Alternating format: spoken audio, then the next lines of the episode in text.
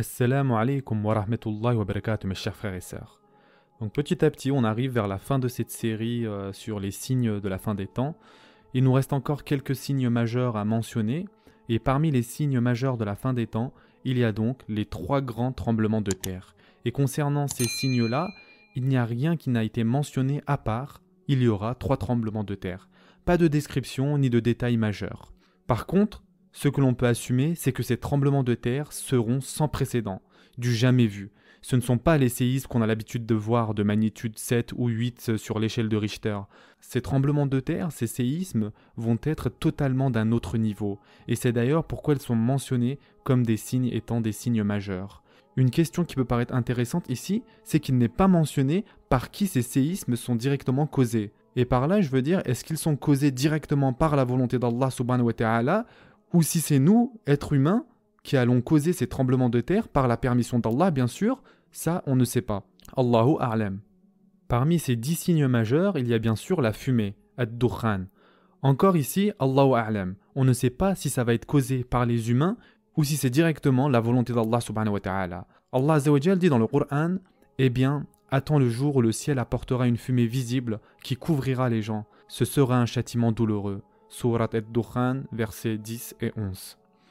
On sait en tout cas que ce Dukhan va être visible de partout et par tout le monde. Et ce Dukhan enveloppera toute l'humanité. Et ce sera un des azab d'Allah, très très dur et très difficile. Qu'est-ce donc ce Dukhan qui va englober la terre dans sa totalité? Et ce Dukhan va terrifier les gens. Et Allah seul sait l'impact que cela va avoir sur les gens et les animaux. Et les gens vont reconnaître cette chose, cette fumée, comme une grosse tragédie comme jamais ils l'ont reconnu. Et dans le verset suivant, nous avons quoi? Nous avons l'invocation que nous devons tous mémoriser si un jour cela arrive et que nous sommes toujours vivants, qu'Allah nous protège de voir ça. Allah dit Seigneur, éloigne de nous le châtiment, car nous croyons. Surat ad-Dukhan, verset 12. Encore une fois ici, on ne veut pas être en vie quand tout cela va arriver, qu'Allah nous protège de voir ça. Un autre signe majeur de la fin des temps, est le lever du soleil depuis l'ouest. Et ce signe n'est pas quelque chose que le Qur'an mentionne explicitement, mais c'est plutôt dit de façon implicite dans un verset. Allah dit dans le Qur'an Qu'attendent-ils Que les anges leur viennent? Que vienne ton Seigneur Ou que viennent certains signes de ton Seigneur? Le jour où certains signes de ton Seigneur viendront, la foi en lui ne profitera à aucune âme qui n'avait pas cru auparavant, ou qui n'avait acquis aucun mérite de sa croyance. Dis, attendez, nous attendons nous aussi. Surat al-Anam, verset 158. Donc Allah nous dit ici clairement, ceux qui n'auront pas cru jusqu'au jour où certains signes viendront, ça ne profitera plus à personne d'avoir la foi à partir de maintenant. Leurs croyances n'auront aucun mérite. Car ici nous avons affaire à un signe qui est au-delà de la compréhension humaine. C'est un signe qui est tellement clair que personne ne pourra nier qui est son créateur. On est d'accord ici, le Qur'an mentionne lorsque certains signes arriveront l'iman ne servira plus à rien. Maintenant, comment on sait que ce ayah fait référence au soleil qui se lèvera de l'ouest? Comme vous pouvez l'imaginer, grâce aux hadiths. Et ces hadiths, ce sont des hadiths authentiques qui sont dans Bukhari et Muslim.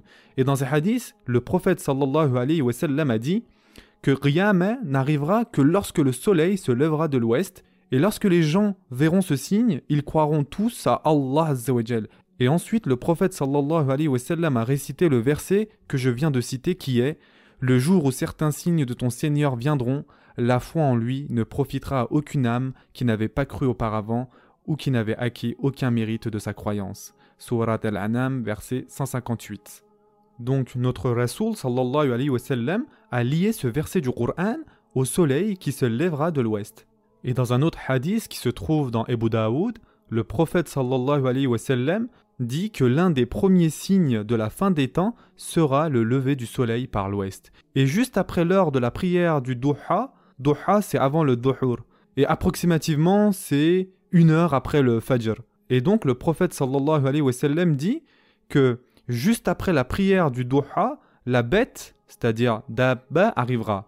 Et le prophète sallallahu alayhi wa sallam a dit quel que soit le signe entre les deux qui apparaît en premier, il sera suivi du signe suivant immédiatement. En d'autres termes, peut-être que la bête va arriver à l'heure du Doha et le soleil va se lever de l'ouest le jour d'après.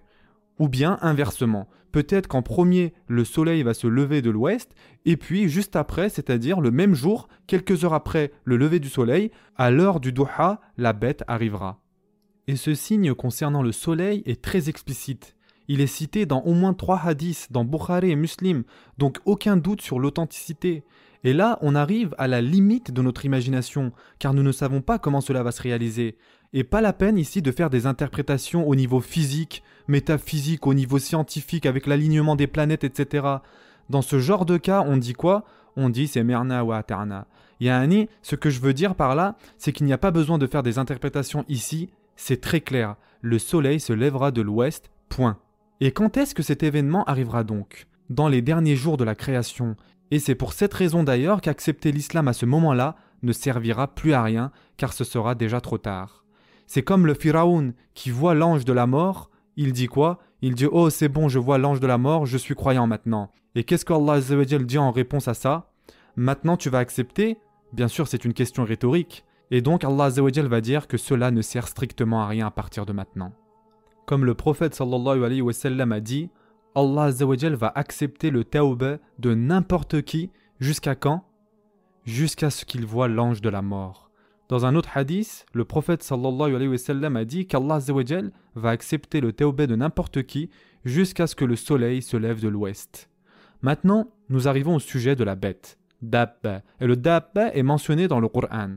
Allah dit Et quand la parole tombera sur eux, nous leur ferons sortir de terre une bête qui leur parlera. Les gens n'étaient nullement convaincus de la vérité de nos signes. Surat An-Naml, verset 82. Donc Allah dit Lorsque le commandement sera donné, nous ferons sortir de terre une bête qui leur parlera. Et le prophète sallallahu alayhi wa sallam a dit, et ce hadith se trouve dans Muslim, lorsque ces trois choses apparaîtront, il n'y aura aucun fa'ida, c'est-à-dire aucun avantage, donc il n'y aura aucun avantage qu'une personne accepte l'iman s'il ne l'a pas déjà fait avant ça. Et c'est quoi ces trois choses? Numéro 1, le soleil se lèvera de l'ouest. Numéro 2, le Dajjal. Et numéro 3, l'apparition de la bête. Quel est donc ce Dabbe Qu'est-ce que l'on sait exactement? Le Coran n'a qu'un seul verset concernant ce sujet et on vient de le citer. Et concernant les livres authentiques de hadith, et là je parle des six livres, il n'y a pas d'adjectif pour décrire cette bête. C'est juste écrit Dabbe et c'est tout. Il n'y a pas de description. Il y a un hadith qui se trouve dans Tirmidhi, et Tirmidhi lui-même dit que c'est un hadith faible, et c'est clair et net, il n'y a qu'à regarder le isnad, mais il se trouve dans Tirmidhi, et ce n'est pas un hadith authentique. Dans ce hadith, il est dit que le Dabba aura dans une de ses mains le bâton de Moussa salam et dans l'autre main la bague de Suleyman salam. Et ceci a l'air de provenir de sources judéo-chrétiennes. Dans le Musnad d'Imam Ahmed, il y a un hadith faible, encore une fois, ce n'est pas un hadith authentique, dans lequel il est dit que cette bête, le Dabba, va marquer les gens avec un symbole. En gros, il va tamponner les gens avec un symbole et dire qui sont les musulmans et qui sont les kafirs.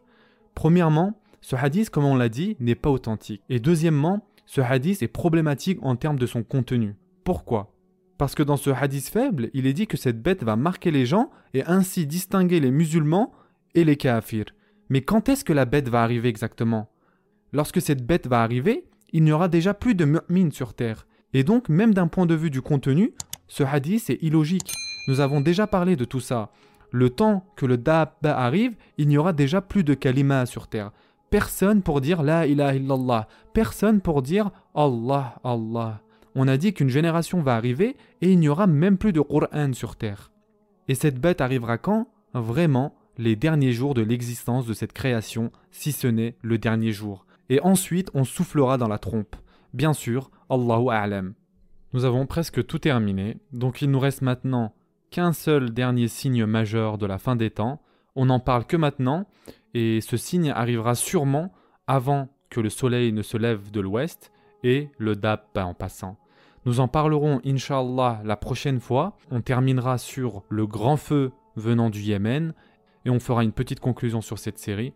Prenez soin de vous, mes chers frères et sœurs, et à très prochainement, inshallah.